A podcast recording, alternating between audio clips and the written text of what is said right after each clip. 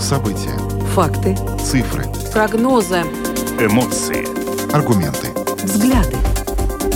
Подробности на Латвийском радио 4. Здравствуйте, в эфире Латвийского радио 4, программа «Подробности». Сегодня ее проведут Роман Шмелев и Юлиана Шкагала. И вначале о темах, которые мы обсудим.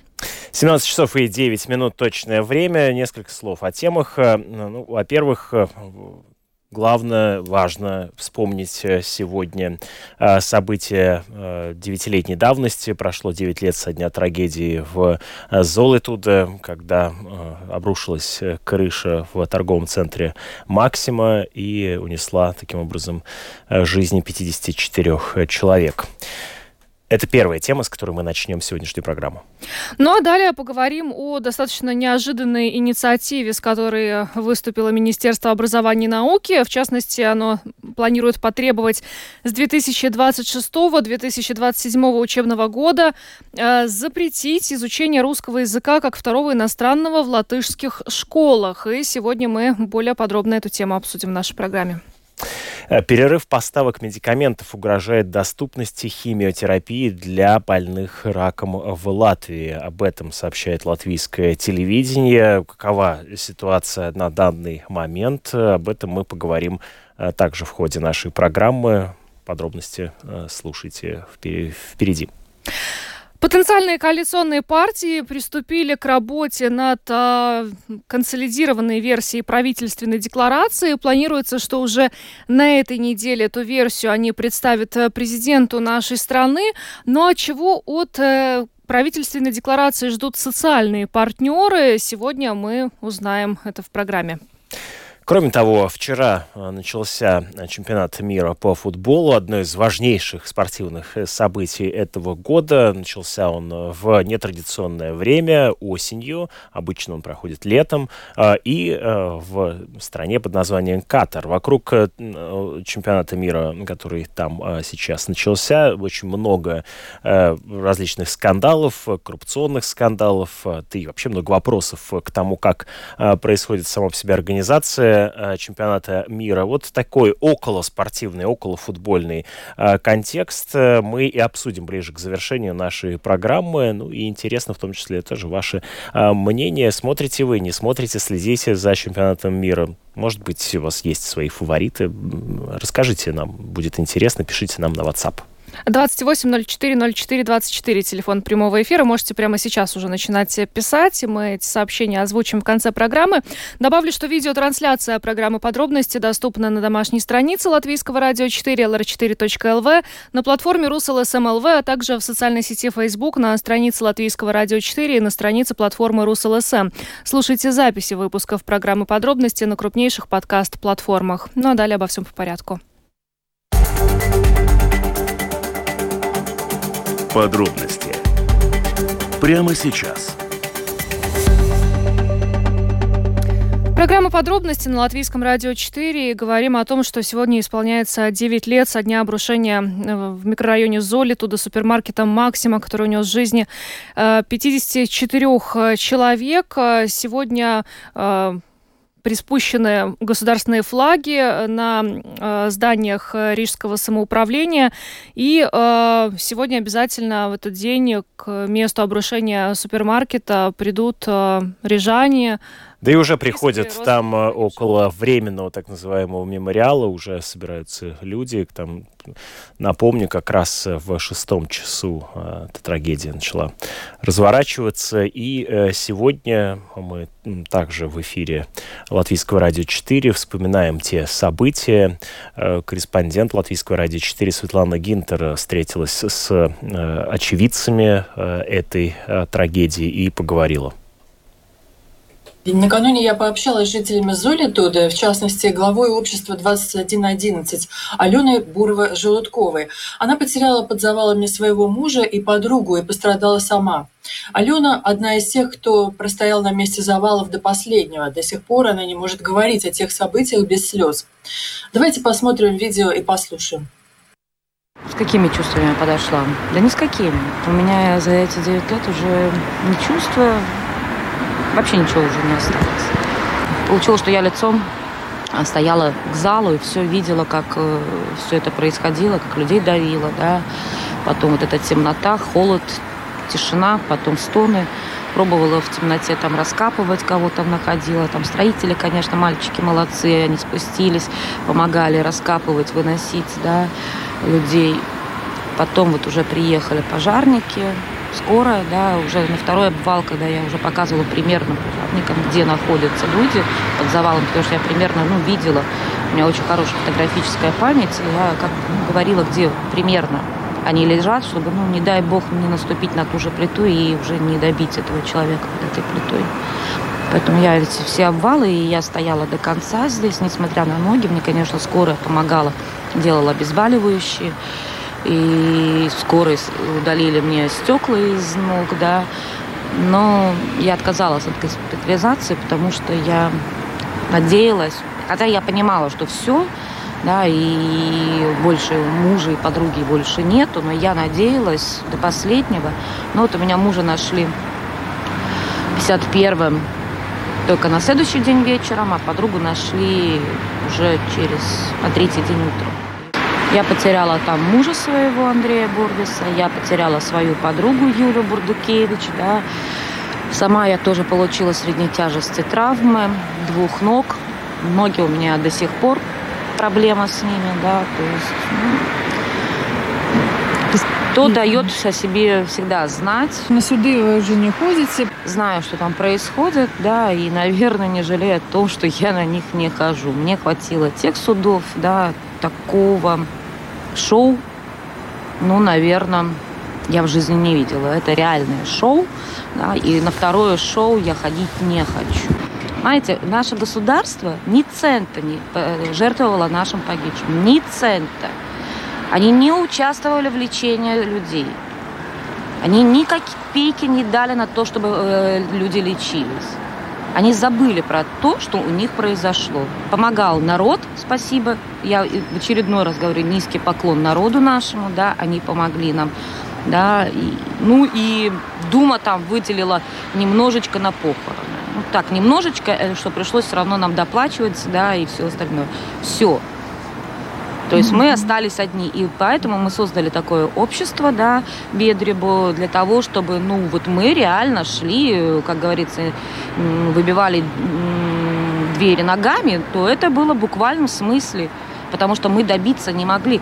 Те деньги даже, которые пожертвовали люди на лечение, да, нам пришлось воевать с Думой, для того, чтобы эти деньги пошли на лечение. И то у нас такая бюрократия там была, такие ну, отчеты мы должны были делать. То есть мы, получается, что мы взяли функцию на себя, чтобы не человек вот этот приходил к эту думу и унижался, и, и доказывал, почему ему надо эта денежка на таблетки, мы эту функцию брали, и мы ходили и унижались там. То есть это постоянное было стояние на коленях. Я считаю, что это вообще неприемлемо в нашей стране.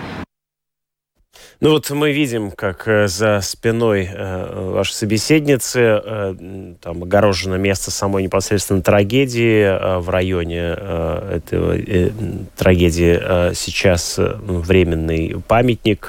Что, кстати говоря, думают об этом памятнике сами вот очевидцы тех событий? Ну, кто-то, ну все, конечно, по-разному говорят. Кому-то этот памятник, э, так называемый временный, просто такие стеклянные блоки, э, не нравится активно, но что делать? Приходится смиряться, потому что результаты конкурса, как я понимаю, хоть и есть, но так ничего и не восстановили на месте вот этого временного памятника. Ну вот и планируют Алена... к десятилетию, годовщине десятилетия на следующий Ну да, то есть через год где-то. Но Алена Бурвая Желудкова огорчена, что до сих пор еще стоит вот эта стеклянная стела. Ну и к тому же она лично расстроена и тем, как медленно продвигается суд. Давайте послушаем, что она говорит. Я человек, который там была, я видела, как эти плиты падают, меня саму завалило. Да, я не хочу видеть это постоянно. Если делать парк здесь, да, то пусть он будет воздушным, пусть он будет легким. Не надо вот это пафоса, там вот погибли, да, пусть там какое-то место будет, где мы можем принести ту же свечку, тот же цветочек, да, небольшой. И я всегда говорила, хочется фонтанчика, хочется воды, хочется постоянно движения вот это вот жизни. Да, они ушли, но они живут в наших сердцах, пусть это двигается. И поэтому мы выбрали такой более такой воздушный, да, и нам показалось, что он уместен здесь будет, он будет более воздушен, да, и не будет вот этого, ну вот, вот это вот масса, хватит вот этого вот серого странного здания, на, типа могильной эм, плиты. Нас очень много пожилых, которые, извините, уже ну, себя не очень хорошо чувствуют. Да. Все это ну, откладывается, потому что я даже по себе знаю, по своему здоровью, что оно меня подкосило, да, и понятно, что и нервная система расшатанная, да, хотя стараюсь держаться, и все, но все равно иногда не выдерживаю и как-то срываюсь. Конечно, придут, да, свечки положат, цветочки тоже, да, Поэтому, ну, все произойдет. И, конечно, я не знаю, кто из нашего правительства прибудет сюда, если они вообще вспомнят. Я считаю, что правительство было виновато в этой трагедии, потому что если бы не их законы, которые они приняли, я не знаю, что они там курили, пили, да, но приняли этот закон, наверное, такой бы трагедии не произошло. Не имеете в виду закон по строительству. Да, где не было ни надзора, ничего, да. И так же, как у нас до сих пор никто не виноват, и вы меня извините, первая инстанция обвинила одного человека. Ребят, ну вы что нас за дураков считаете? Ну вот и Алексей Митрофанов, инженер авиации, э, называет себя счастливчиком, которому действительно посчастливилось выйти живым и невредимым из злополучного магазина за 20 минут до обрушения конструкции. 21 ноября, 9 лет спустя. Что вы чувствуете сейчас? Так как я живу в Солитуде, и когда прохожу мимо вот этого места, конечно, всегда вспоминается это событие. И, и вспоминаю, как говорят, своего ангела, который меня вовремя предупредил и остался жив. Ну, кому-то не повезло. Да, этот момент не забудешь, наверное. Это, знаете, такое потрясение, как бы, которое на многие годы остается и в памяти, и в душе. Не надо было еще по работе где-то немножко задержаться. Вот если бы я задержался, то все, мы с вами, наверное, уже не разговаривали бы. По пути часто максимум заезжал, потому что очень удобно было. Как раз подъехал. Народу было не так уж и много, конечно. Ну, был, конечно, народ. Подхожу к стенду, где кулинария там была, у них неплохо было. Вот. И какой-то внутренний голос начал толкать. Да не надо тебе это, типа, давай выходи, давай, давай быстрее домой. Ну, вот этот момент я запомнил. Вот что это было, объяснить не могу, но это было. Не стал стоять в очереди, пошел к кассе. Я не слышал ни этих сигнализаций, ничего другого тревожного я не слышал, кроме этого вот какого-то внутреннего голоса. Это я не придумываю. Вот. И когда приехал домой, только вошел, и меня звонок э, от моего шефа, руководителя, то есть ты, говорит, где? Я говорю, дома. А ты был у Максиме? Да, был. Включи телевизор. Там, слышу, меня, знаете, дыхание перехватило. Э, сходил туда и увидел это все. Ну, душе ужасно было. Но я просто вот прислушался к какому-то внутреннему своему голосу. И, и, знаете, говорят, у каждого есть свой ангел. Он обычно молчит, но в некоторых ситуациях он дает о себе знать. Ну вот. И у меня, кстати, это уже второй случай был по жизни. Это был материал нашей коллеги Светланы Гинтер. Она пообщалась э, с, очевидцами той трагедии, которая произошла 9 э, лет назад. Еще стоит отметить по поводу того места, э, как оно будет выглядеть. Э, некоторое время назад прошел конкурс эскизов, и э, были опубликованы фотографии, как может выглядеть это место. Оно и будет похоже на парк, и Дума обещает к осени следующего года, как раз когда исполнится 10 лет, разработать этот проект мемориала. Таким образом, будем надеяться, что в скором времени это место обретет ну, другой вид, и главное, чтобы оно нравилось всем и не вызывало никаких э, плохих ассоциаций. Ну, она, очевидно, будет вызывать, конечно, ассоциации, но вместе с тем было местом памяти. Крупнейший на данный момент, к сожалению, вынужден добавить, да, катастроф современной Латвии. 17 часов и 23 минуты. Мы переходим к другим новостям. Поговорим об инициативе Министерства образования и науки. Достаточно неожиданно сегодня э, было опубликовано это сообщение. Минобразование планирует потребовать с 2026-2027 учебного года запретить изучение русского языка как второго иностранного в латышских школах. Это означает, что изучать русский язык э, как второй иностранный нельзя будет, потому что этот язык не является неофициальным языком ЕС, ни предметом международных соглашений, которые обеспечивали бы такую возможность, говорится в аннотации. Ну вот обратите внимание на эту логику, которая также звучит э, в этом а, пресс-релизе, который опубликован на э, сайте информационного агентства «Лето» со ссылкой на министерство. Министерство считают, что эти изменения будут способствовать полноценному включению молодежи в европейское образовательное пространство и будут способствовать изучению официальных языков Европейского Союза. Также это увеличит, откроет широкие возможности трудоустройства в Европейском Союзе и за его пределами. Ну, то есть вот это вот логика запретить, чтобы способствовать развитию и конкурентоспособности, кажется, совершенно не выдерживает никакой критики.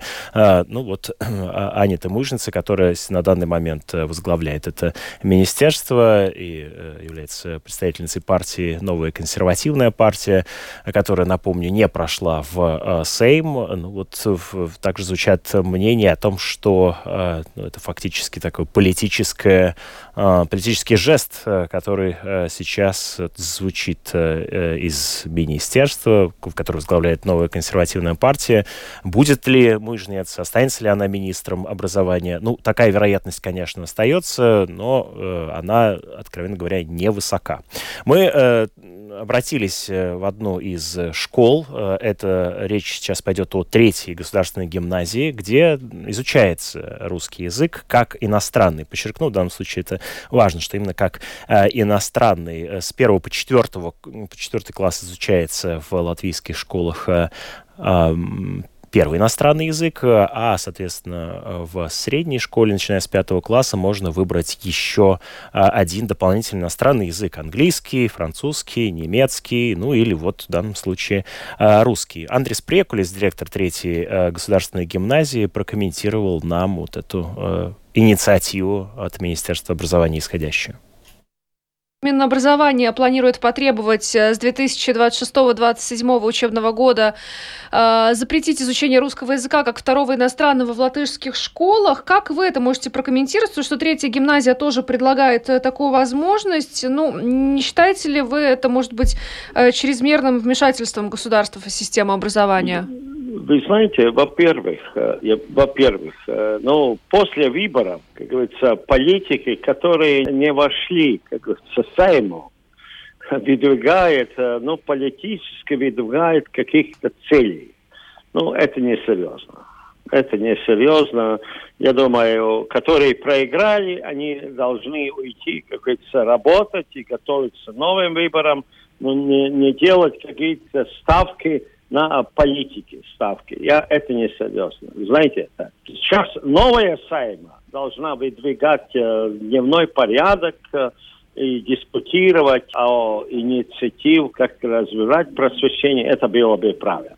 Но если смотреть э, конкретно насчет этого, мое отношение, знаете, это не так так э, простой вопрос, я считаю. Это должно быть э, все-таки каждого гражданина Латвии отношении тому. И я даже не знаю, это, это в каком-то смысле, но я думаю, или только сайм, или то, тоже может быть какой-то, ну, скажем, э, опрос, э, референдум о том, как быть дальше, поскольку это, это очень-очень важный вопрос. Э, если смотреть на Россию сегодня, конечно, можно эмоционально так подумать но э, я не считаю, что Россия всегда будет так, как она сейчас есть. Сейчас есть, э, ну, гуманитарный кризис вообще. Не только во время войны это гуманитарный кризис. Э, я считаю, не надо эмоционально решить такие вопросы.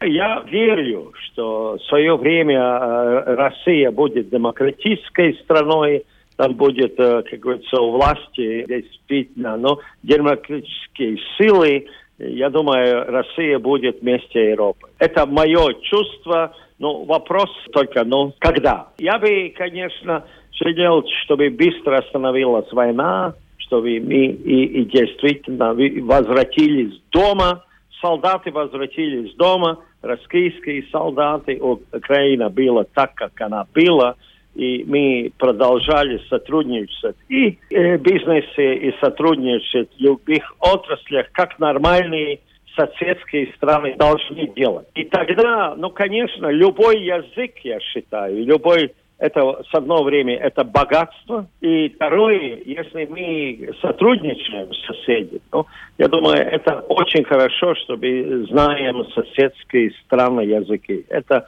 это э, при сотрудничестве всегда дается, как говорится, э, ну, добро этому. Я, это мое чувство. Господин Перекулис, но вообще вот программа э, изучения русского языка как иностранного, второго иностранного в школах пользуется популярностью? Ну, в частности, в третьей гимназии, по вашим наблюдениям, пользуется ли? Какова мотивация школьников, которые выбирают? Вы, вы знаете, мы действительно школа такая, которая уже предлагаем второй иностранный язык. Русский, немецкий, э, испанский и французский. Нам есть выбор.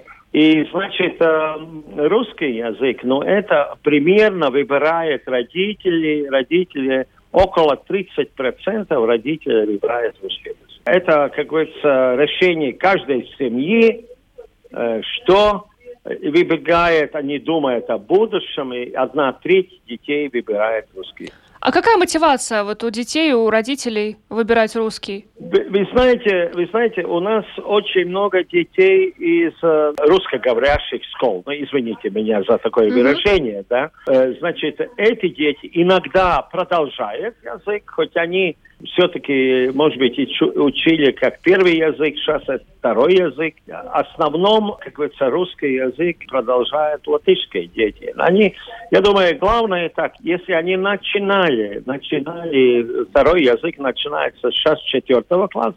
Мне сейчас дети учатся, которые с шестого начинали. Да? Значит, но они один язык начинали, они считают, что они хотят этот, э, ну, этот язык э, полностью овладеть, немножко, чуть-чуть, ну, полностью овладеть, дойти до какого нормального уровня э, изучения языка, я думаю, это основной аргумент, я чувствую, родителей, которые, как говорится, ну, э, принимают решение продолжать русский язык. Ну вот сейчас и родители имеют право выбрать, имеют возможность выбрать, дети имеют возможность э, выбрать. Ну, как вам кажется, все-таки вот эта инициатива, она не сужает возможности э, заказывать образование и со стороны родителей, и со стороны учащихся? Вы знаете, вы знаете, я, я считаю, что демократии должен быть выбор. Демократии не должны строить стены, запреты. Не надо. И каждая семья, каждая семье есть своя, как говорится, критерий выбора, и пусть они выбирают, ну, в таком открытой демократии выбирают родители. Это мое чувство. Вот сейчас есть учителя, которые преподают э, русский да. язык как второй иностранный. Если предположим, что нет больше русского языка как второго иностранного, что будет с этими учителями? Вы знаете, ну наша, наша система, конечно, такова, что у нас действительно квалификации основном э, учителей одном предмете. Это вообще кошмар для маленькой страны. Я думаю, как минимум Латвия должна быть две квалификации. И это действительно беда, что вы говорите. Но э, это э, вопрос, что будет делать учителя, которые в свое время выбрали, изучились, потратили бюджетные деньги насчет этого. Я, я считаю, что, ну, конечно, можно в жизни еще что-то и надо будет, но я, я не знаю. Я, я, я, я думаю, что такого решения не будет полностью, что будет э, выиграть демократия, открытая демократия, где выбирает действительно родители. Я думаю, что, ну, здравый смысл придут, и эмоциям сегодня не надо, как говорится, идти вперед, принимать решения на будущее. Одна квалификация учителя, то есть если он остается без своего предмета, то, по сути, ему нужно либо менять квалификацию, либо вообще уходить из профессии. Вы знаете, если так, если было бы решение э, политически ответственно, конечно, надо было этим учителям, э, как говорится, заплатить за второе а, обучение, за вторую квалификацию, а, и, наверное, и платить стипендию, поскольку, ну, ну, хоть учители, они, они владеют педагогикой, они может, может быть, сразу, может быть, начинать работать шаг за шагом, но, может быть, не все. Конечно, очень ответственно. Если даже, поскольку, знаете, в демократической стране решение должно быть ответственным. Не может быть так такое, что мы принимаем решение, а основное, как говорится, ну, что после этого это ваше дело. Так, так не должно быть.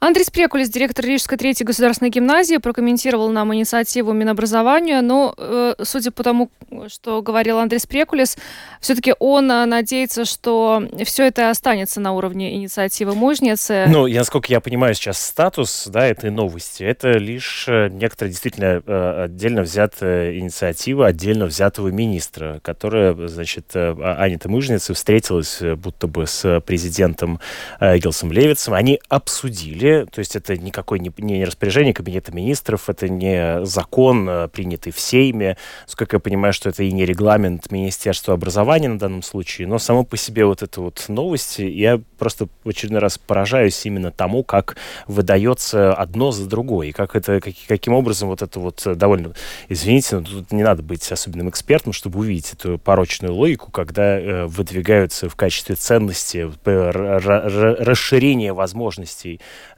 трудоустройства э, наших учеников, да, и при этом э, мы им запрещаем что-то изучать, тем более, ну, как бы, то, там еще интересная фраза в этом пресс-релизе прозвучала, так как сужается использование русского языка.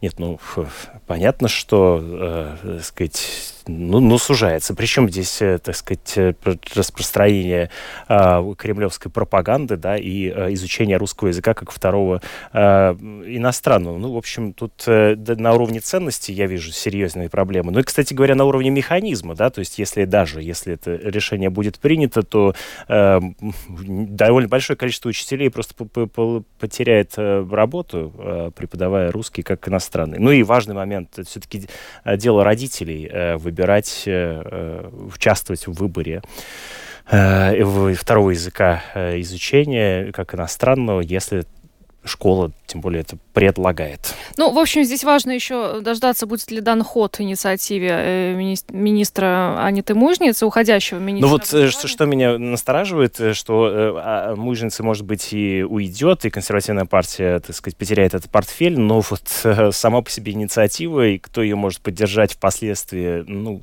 а, есть, я так полагаю, что силы и заинтересованные в том, чтобы подобного рода инициативы продолжали возникать, к сожалению.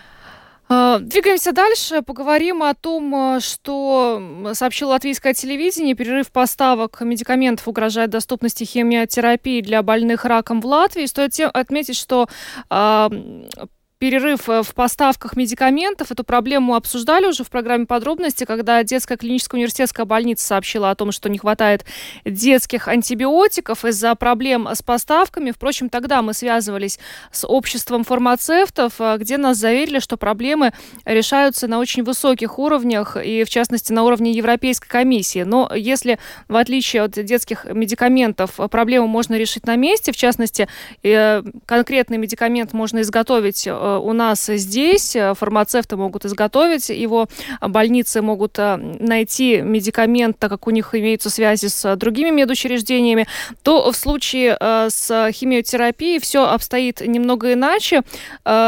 И сегодня мы связались с Э, онкологом, химиотерапевтом Латвийского онкологического центра при Рижской Восточной клинической университетской больнице Ария Бризе, которая, собственно, нам э, рассказала, э, насколько эта проблема действительно в Латвии сейчас стоит остро. Насколько сейчас эта ситуация действительно тревожная? Ну, ситуация решается.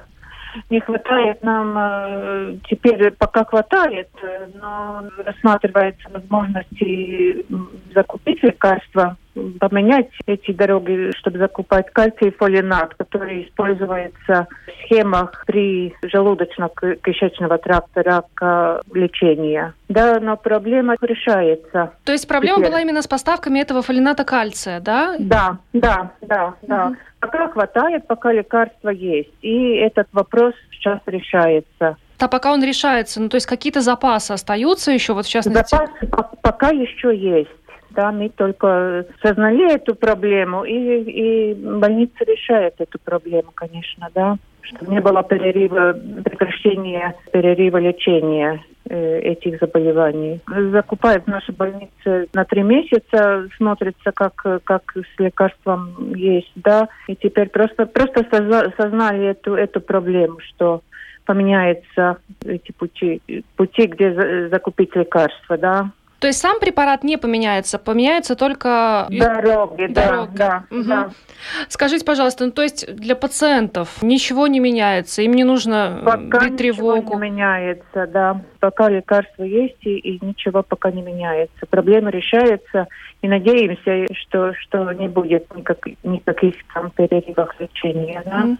Ну вот когда речь шла о э, проблемах с, достав, с поставками, например, антибиотиков, мы общались с ассоциацией фармацевтов, там говорили о том, что в какой-то чрезвычайной ситуации фармацевт может что-то изготовить специально, да, больницы тоже ищут пути либо поменять препарат, либо, либо что-то изготовить на месте. Фолинат кальция, как я понимаю, это единственный препарат, который используется в да, химиотерапии. Это, То есть... этот, э, при этих схемах, которые мы применяем, которые проверены, нельзя заменить. Это, это лекарство надо, да. То есть изготовить его на месте тоже нельзя. Получается, да. единственный выход нельзя, это вот налаживать да. эти поставки. Да, да, вот именно.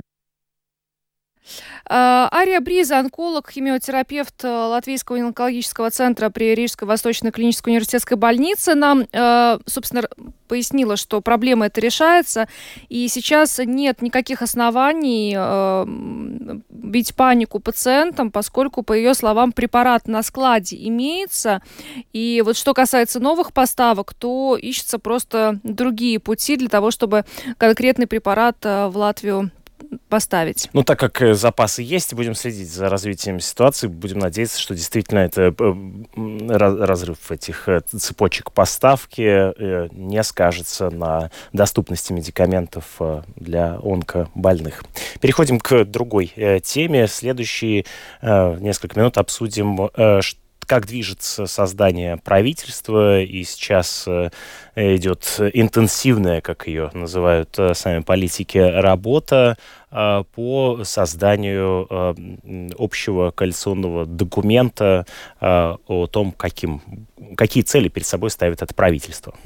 А, с нами сейчас на связи президент Латвийской торгово-промышленной палаты Айгор Ростовский. Добрый вечер.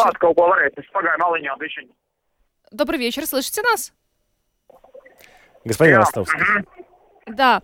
Скажите, пожалуйста, социальные партнеры чего ожидают от этой декларации, над которой сейчас так усердно работают будущие коалиционные партии?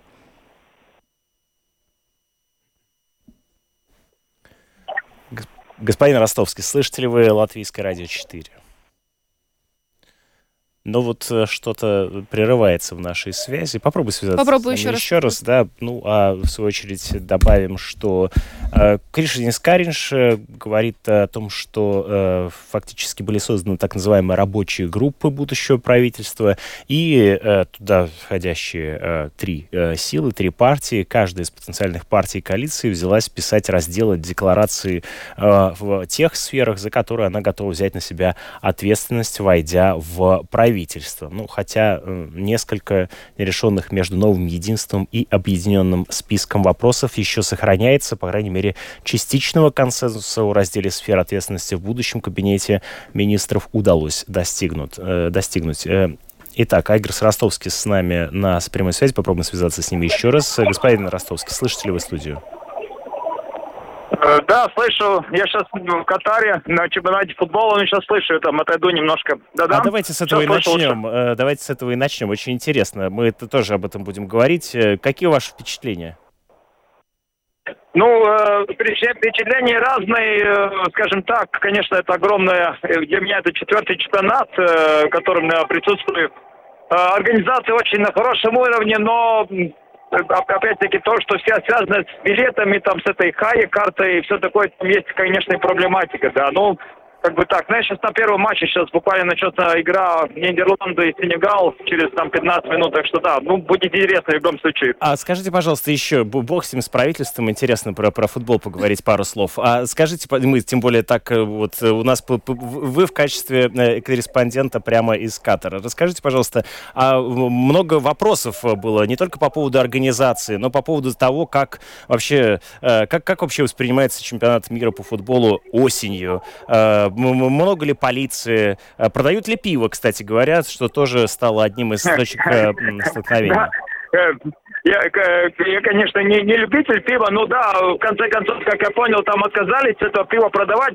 Пиво продается везде и в стадионах только безалкогольное. Я как это читал, Будвейзер все будет дарить. Это все, что пиво, что они привезли, они подарят той стране, которая выиграет, выиграет, выиграет чемпионат мира. А так, ну, я говорю, чисто по организации, там, ну, ну везде, где ты ходишь, там э, очень помогают все эти волонтеры, э, весь транспорт, э, на, ну, не надо платить, там, метро, автобусы, ну, в том, э, чисто так сорганизовало очень хорошо, и стадионы хорошие, э, ну, то, что, то, что это самый э, чемпионат в ноябре, ну, это по, по температуре, сейчас тут температура 22-30 градусов, и сейчас вот э, игра ну, такая, ну, нормальная погода для футбола. Ну, Но... в стадионах, реально работают кондиционеры. Это интересно. Много болельщиков э, на стадионе, он заполнен? Ну да, ну, сейчас э, вот э, сейчас стадион наполняется, вот этот стадион Тумана, где мы сейчас, это он э, как бы 4, э, 40 тысяч э, зрителей, да, я думаю, будет полный. Ну что ж, ну, вернемся... Принципе, да, билеты там сложно достать. Да-да, вернемся к, к главной. Да. Скажите, пожалуйста, каких э, вы э, вот, со стороны предпринимателей ожидаете э, в, в этой декларации установ... установленных, проговоренных целей э, нового правительства? Ну да, мы уже, когда, когда уже выборы э, произошли, во-первых, даже когда ну, происходил, этот, происходил этот политический процесс, мы со всеми партиями там заключали меморандум уже перед выборами э, о том, что мы хотим работать вместе там и тому подобное. Потом произошли выборы, и потом, значит, э, как бы составляется правительство. Но мы сразу мы сделали как бы свой вариант декларации. Это торгово-промышленная палата вместе с работодателями. Но сейчас, грубо говоря, немножко идет борьба чтобы ну, вот максимально то, что мы написали, взяли как бы в эту декларацию, да. И вот в эти группы, которые э, создавались э, коалиции, да, ну, некоторые группы так, более так были э, как бы согласны нас э, внедрять в эту работу уже при написании, ну, некоторые группы так оставляли как бы нас старались оставлять за дверями. Ну, мы как бы боремся, чтобы максимально в декларации можно были, были эти пункты, что, которые мы уже, ну, э, дали политикам уже а Вы э, могли бы проговорить, выборов. напомнить, э, что это за пункты? То есть каким, каким вы видите дальнейшее развитие? Э, не, ну, ну, ну, нам, э, ну, как, как говорим, нам, нам самое главное это направление, во-первых, чтобы политики работали с нами во время уже как бы правления, да, чтобы вопросы решались вместе с партнерами. Это ну, э, значит, Союз работодателей, Торгово-промышленная палата, Академия наук, э, это профсоюзы, союз, э, э, союз э, этих муниципалитетов, да. Ну и там эти энергетика, предпринимательская среда, налогообложение, маленькое умное правительство, вот эти все направления, и, ну, в которых, ну, конечно, тут все я наизусть тоже все не могу почитать, но эти все направления, в которых мы уже, ну, тоже в деталях прописывали все. И мы хотим вот, ну, как бы, чтобы... Ну, главная вещь, чтобы экономика, наконец, нач, начала жить э, лучшей жизнью, да, и потому что, ну, мы, мы одна из самых э, бедных стран Евросоюза и отстаем от э, соседей, эстонцев, литовцев, да, и надо как бы немножко собраться и, ну, лучше на, на, начинать э, действовать, да, и вместе, если мы будем брать э, э, наши, наши многие идеи от партнеров, я думаю, что многие-многие решения будет э, намного умнее и лучше. Но это самое главное, этот месседж. Не будем вас э, задерживать. Э, приятного вам просмотра. Спасибо, что подключились к нашему эфиру. Айгор Ростовский, президент Латвийской торгово-промышленной палаты, был с нами. Спасибо еще раз и всего доброго. Всего доброго, спасибо. А, ну и так мы плавно из Катара перемещаемся в нашу студию, но продолжаем говорить о чемпионате мира по футболу. Так уж вышло, что президент э, Латвийской торгово-промышленной палаты действительно на какое-то мгновение стал корреспондентом нашим из э, Катара. Э, к нам сейчас присоединяется наш спортивный обозреватель Роман Антонович. Рома, здравствуй. Добрый день. Вот Тайгеру повезло-то, а находиться там тепло, там футбол большой. Там Нам тоже повезло, у нас происходит. только что так вышло, что был было включение mm-hmm. оттуда. Да, и э, там слышен даже сам по себе этот э, шум э, стадиона, да, на фоне нашего разговора, что тоже довольно ценно. Э, несколько... Ну, там Англия выиграла у Ирана, да, 6-2 только что. Э, э, вот он только что сказал, что Сенегал-Нидерланды будет наблюдать, через несколько минут начнется матч.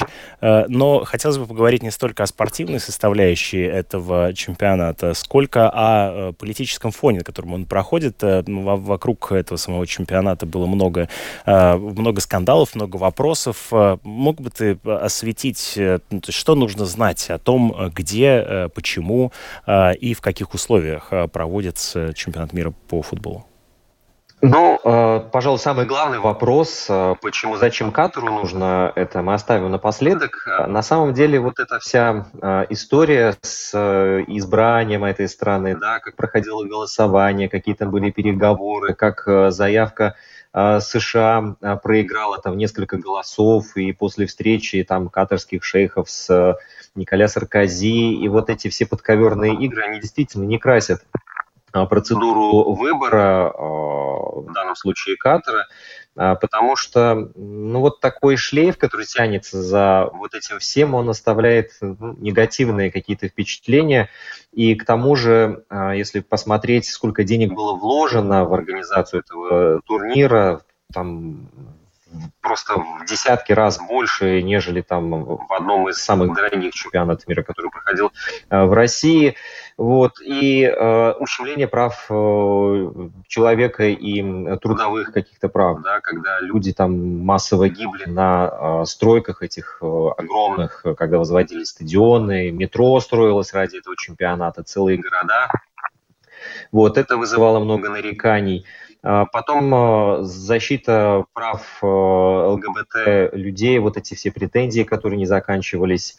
А потом, когда начались соревнования, опять же, в Катаре организаторы берут на себя смелость вот буквально по ходу действия менять э, свои какие-то условия. То есть изначально говорилось, что пиво для болельщиков будет продаваться на стадионах, потом выясняется, что все-таки в последний момент сказали, что нет, не будет. Английские болельщики очень сильно расстроены.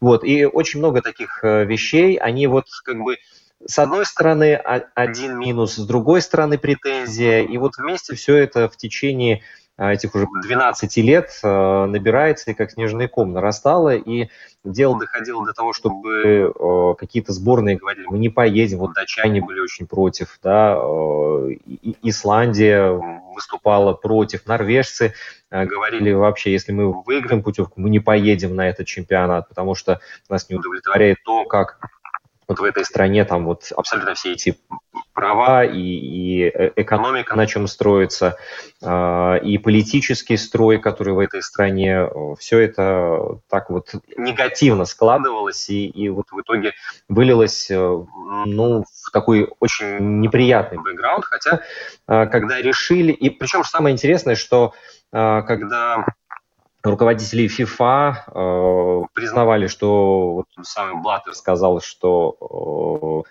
мы выбрали Катар, но в итоге это все-таки, да, это было неправильное решение, это была ошибка. Э, здесь э, действительно могут могут возникать претензии, да не то, что там вот у людей, которые связаны с футболом, да, но и с э, просты, у, у простых болельщиков. Опять же, э, как мы видим, на дворе сейчас э, уже вторая половина ноября и начинается чемпионат мира. Мы привыкли этот чемпионат видеть вообще. Чемпионат проводится летом, да, здесь ноябрь. Специально перестроили все календари абсолютно. Потому что катарцы обещали, что в летних условиях у них, когда они подавали заявку, что они выполнят множество разных, разных технических э, вещей, которые позволят играть в 50-градусную жару, что стадионы будут сделаны так, что там не будет эта жара чувствоваться, специальные искусственные облака будут созданы. Но потом выясняется, что эти облака сделать гораздо сложнее технически, чем изначально предполагалось. Э, Вот. Может быть, здесь, кстати, и ограничения коронавирусные тоже сыграли э, роковую роль.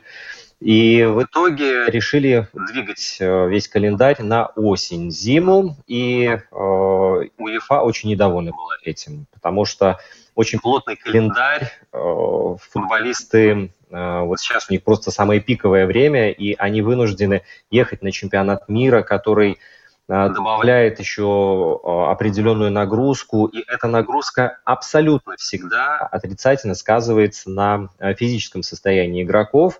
То есть они вот рано или поздно могут сломаться. У кого-то травма. И травмы, как правило, после таких длинных турниров, э, где команда играет там не только на групповом этапе, но и выходит дальше, там 5-6 матчей, э, эти травмы не оставляют, не заставляют себя долго ждать, и вот получается, что после выступления за сборную сразу же нужно ехать в Европу, и там начинаются опять свои чемпионаты местные, Ливерпуль будет с Манчестер Сити играть вот буквально после э, завершения, спустя три дня после завершения чемпионата э, мира. И Клоп даже шутил, шутил что я буду играть э, в полузащите своей команды, а ты, Хасеп Гвардиола, будешь играть в полунападении своей команды выходить на поле, вот как бы намекая на то, что очень много будет травмированных.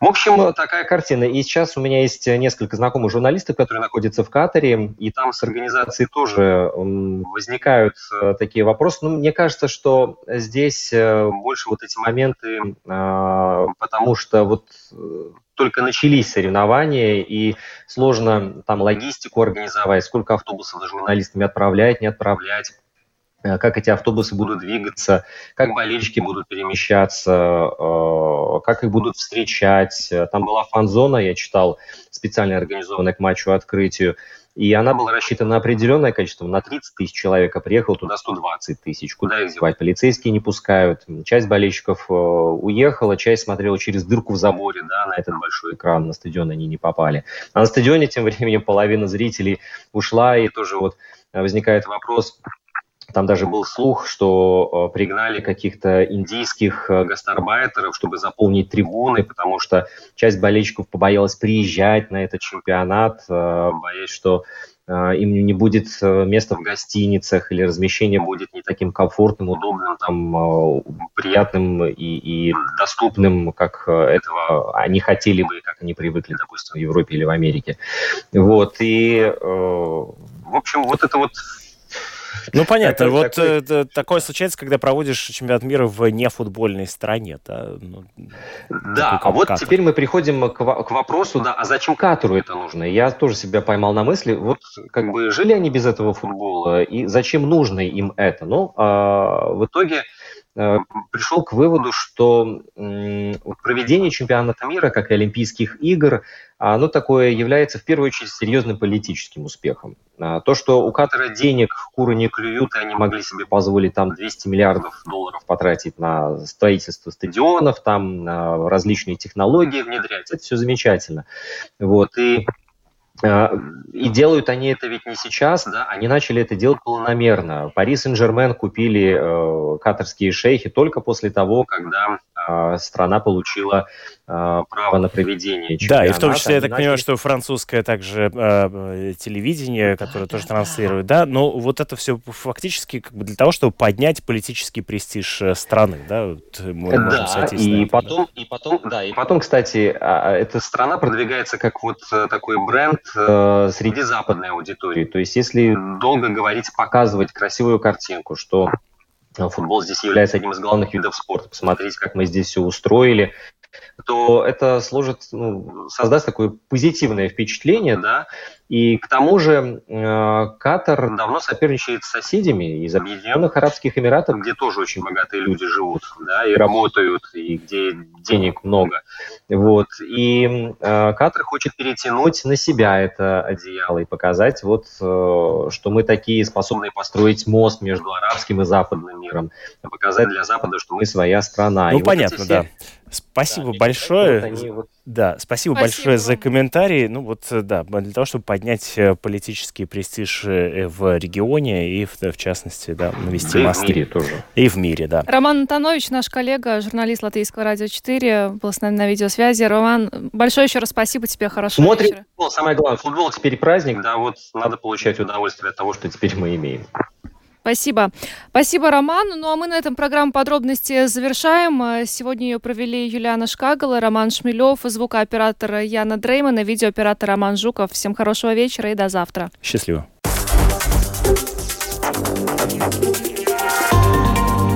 Латвийское радио 4.